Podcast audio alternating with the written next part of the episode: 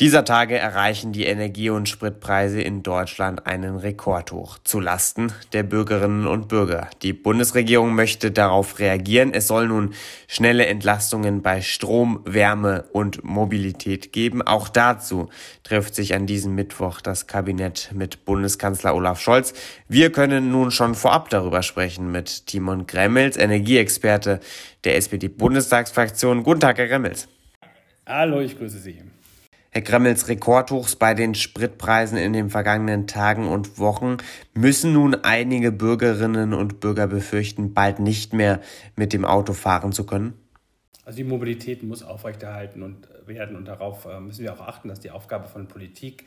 Äh, nun müssen wir aber mal gucken, was die Ursachen für die aktuelle Spritpreise sind. Wenn wir mal die Entwicklung des Rohölpreises uns angucken und des Benzinpreises, so muss man sehen, dass der Rohölpreis seit einer Woche wieder sinkt. Äh, der Benzinpreis steigt. Das sind also jetzt gerade Mitnahmeeffekte. Das äh, hier machen ähm, ähm, Ölkonzerne und ähm, ja, Raffinerien gerade einen Schnitt äh, in Zeiten der Krise. Das ist aus meiner Sicht unmoralisch. Deswegen müssen wir jetzt auch genau hingucken, dass wir ein richtiges Instrument finden, was jetzt nicht am Ende des Tages auch noch die, die Ölwirtschaft reich macht, sondern die Menschen entlastet. Äh, insofern werden wir da ganz genau hingucken, was eine richtige Maßnahme ist, um die Menschen zu entlasten. Das gilt ja nicht nur für die Tankstellenpreise, mittelfristig ja auch für den ÖPNV, weil die ja auch Kraftstoffe tanken. Das muss man auch aufpassen, dass sich das nicht auf den Ticketpreis auswirkt. Und die viel größere Thematik steht ja erst noch bevor äh, wenn wir das Thema Heizen uns angucken und wenn dann die ersten Heizkostenabrechnungen kommen, äh, da steht ja zu befürchten, dass, dass das eine Verdrei- bis Vervierfachung ist ähm, der bisherigen ähm, ja, Kosten. Und da müssen wir aufpassen und da müssen wir Abfederung äh, ähm, hinbekommen. Also wir brauchen ein Gesamtpaket ähm, und daran arbeiten wir.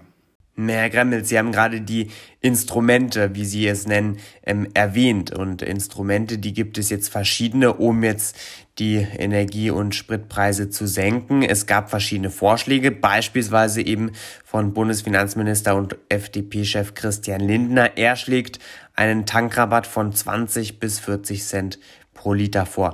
Schließen Sie sich dem Vorschlag an? Das ist ein Vorschlag, der jetzt in der Diskussion ist. Den müssen wir auch prüfen, die Vor- und Nachteile abwägen. Ich habe ja gerade schon gesagt, die Gefahr ist, dass man sozusagen jetzt ähm, am Ende des Tages da die ähm, ähm, Benzin- und die ähm, Rohölindustrie ähm, mit, mit ähm, aufpeppelt. Das, äh, das ist aus meiner Sicht nicht Sinn und Zweck äh, der Maßnahmen, die wir tätigen müssen, sondern wir müssen jetzt gucken, äh, dass diese Diskrepanz zwischen Rohölpreis, was der Rohstoff ist, aus dem Benzin gemacht wird, und dem Benzinpreis, der an der Tankstelle verkauft wird, dass man diese Lücke schließt. Ähm, und äh, da müssen wir gucken, dass das ein richtiges Instrument wird. Und deswegen ist das ein Vorschlag, den man den, den Herrn Lindner gemacht hat. Ähm, er trifft allerdings, und das ist für die Sozialdemokratie immer etwas schwierig, ähm, den Fahrer sozusagen mit dem Dritt- und Viertauto, ja, den es ja auch gibt, genauso wie den, wie den Studenten mit mit seinem alten, mit seinem alten Diesel. Und ich glaube, das wäre Gießkanne und wir müssen da zielgenau gucken, wo wir Menschen auch am Ende des Tages entlasten können.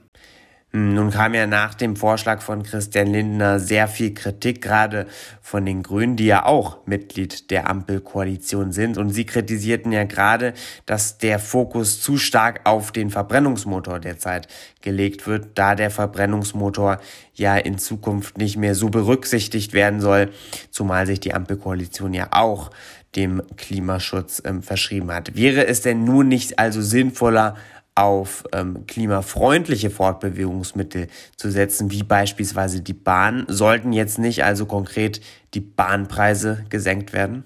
Also wir haben ja schon in der Corona-Krise die äh, Mehrwertsteuer auf Bahntickets gesenkt. Das ist eine wichtige und gute Möglichkeit. Ähm, wir müssen auch die Bahninfrastruktur ja auch ausbauen, dass das funktioniert. Wichtig ist, dass jetzt auch die steigenden Energiekosten nicht an die Bahnkunden weitergegeben werden. Das gilt ja nicht nur für die Fernverkehr, sondern auch für den ÖPNV, wie ich das gerade schon gesagt habe. Und zu gucken, wo man noch entlasten kann. Ich möchte sagen, dass die Woche auch im Bundestag zwei wichtige Entscheidungen anstehen. Wir werden die EG-Umlage, also die, Umlage, die jeder Stromkunde äh, zahlt, ähm, äh, die werden wir abschaffen, komplett abschaffen. Äh, die hat Anfang des Jahres noch sechs, also Ende letzten Jahres noch 6,5 Cent äh, betragen. Wir haben schon sie im ersten Schritt reduziert. Jetzt fällt sie komplett weg. Das ist auch eine spürbare Entlastung für alle Stromkundinnen und Stromkunden. Und wir werden, steht diese Woche auch an, äh, im, im, Bundestag ähm, ähm, den Heizkostenzuschuss auf den Weg bringen. Da diskutieren wir gerade, ob wir den, den nochmal für die Wohngeldempfänger hm, erhöhen. Das heißt, wir machen erste konkrete Maßnahmen, bringen wir auf den Weg. Ich will daran erinnern, dass die Koalition einen Tag vor dem Angriff äh, Russlands auf die Ukraine äh, im Koalitionsausschuss ein 15 Milliarden Entlastungspaket äh, mit zehn verschiedenen Maßnahmen auf den Weg gebracht hat.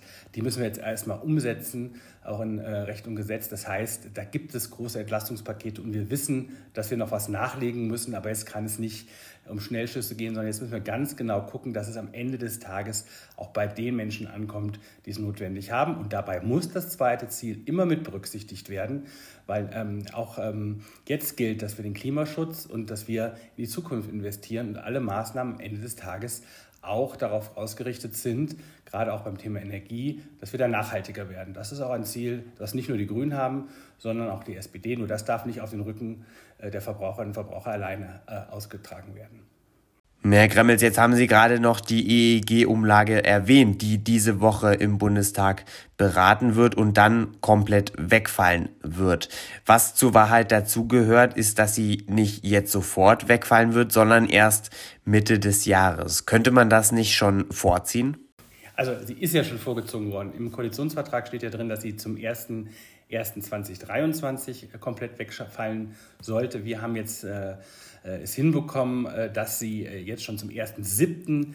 wegfällt. Ähm, das ist für alle die Stromverkäufer gar nicht so einfach, das unterjährig auch ähm, hinzubekommen. Und wir haben jetzt auch im Gesetz sichergestellt, dass das am Ende des Tages auch eins zu eins weitergegeben wird an die Verbraucherinnen und Verbraucher und dass nicht hier die Stromanbieter das einstreichen. Da ist ja, das ist ja die Gefahr, die wir ja auch haben bei der Frage Mehrwertsteuersenkungen, ähm, äh, dass da immer die Sorge ist, dass das dann auch einbehalten wird, wenn wir das jetzt im Energiesektor machen würden. Das haben wir jetzt beim EEG hinbekommen. Äh, das ist jetzt schon ein Vorziehen. Und wie gesagt, wir haben ja schon im ersten Schritt zum 1.1. diesen Jahres äh, die EEG-Umlage um 2,8 äh, Cent gesenkt. Jetzt wird sie komplett abgeschafft zum 1.7. Ich glaube, es ist ein gutes und ein wichtiges Signal, dass diese Koalition auch bei den Energiepreisen handlungsfähig ist und auf dem richtigen Weg ist. Herr Grammels, eine Frage zum Schluss. Die FDP macht ständig neue Schnellschüsse, ob bei der Corona-Politik oder jetzt bei den Energiepreisen. Wie lebt es sich denn in der Koalition?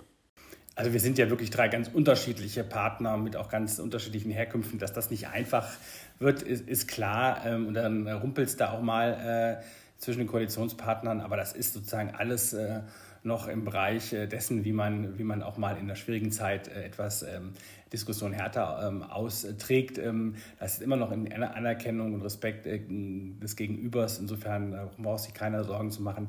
Wichtig ist, dass wir jetzt zeitnah, und deswegen ist gut, wenn heute Abend hoffentlich der äh, die, die, das Kabinett äh, zu Lösungen kommt, dass wir zeitnah Lösungen präsentieren, die auch tragen, äh, die auch in der Breite entlasten und äh, die auch dafür sorgen, dass es bei den richtigen ankommt, nämlich die, die es äh, ganz besonders notwendig haben. Ähm, und da bin ich mir sehr sicher, dass wir da äh, gute Kompromisse als Koalition auf den Weg bringen können sagt Timon Gremmels, Energieexperte der SPD-Fraktion im Deutschen Bundestag, heute hier im Interview bei Politik mit Ziel. Dankeschön, Herr Gremmels, für das Gespräch. Ich danke Ihnen. Alles Gute.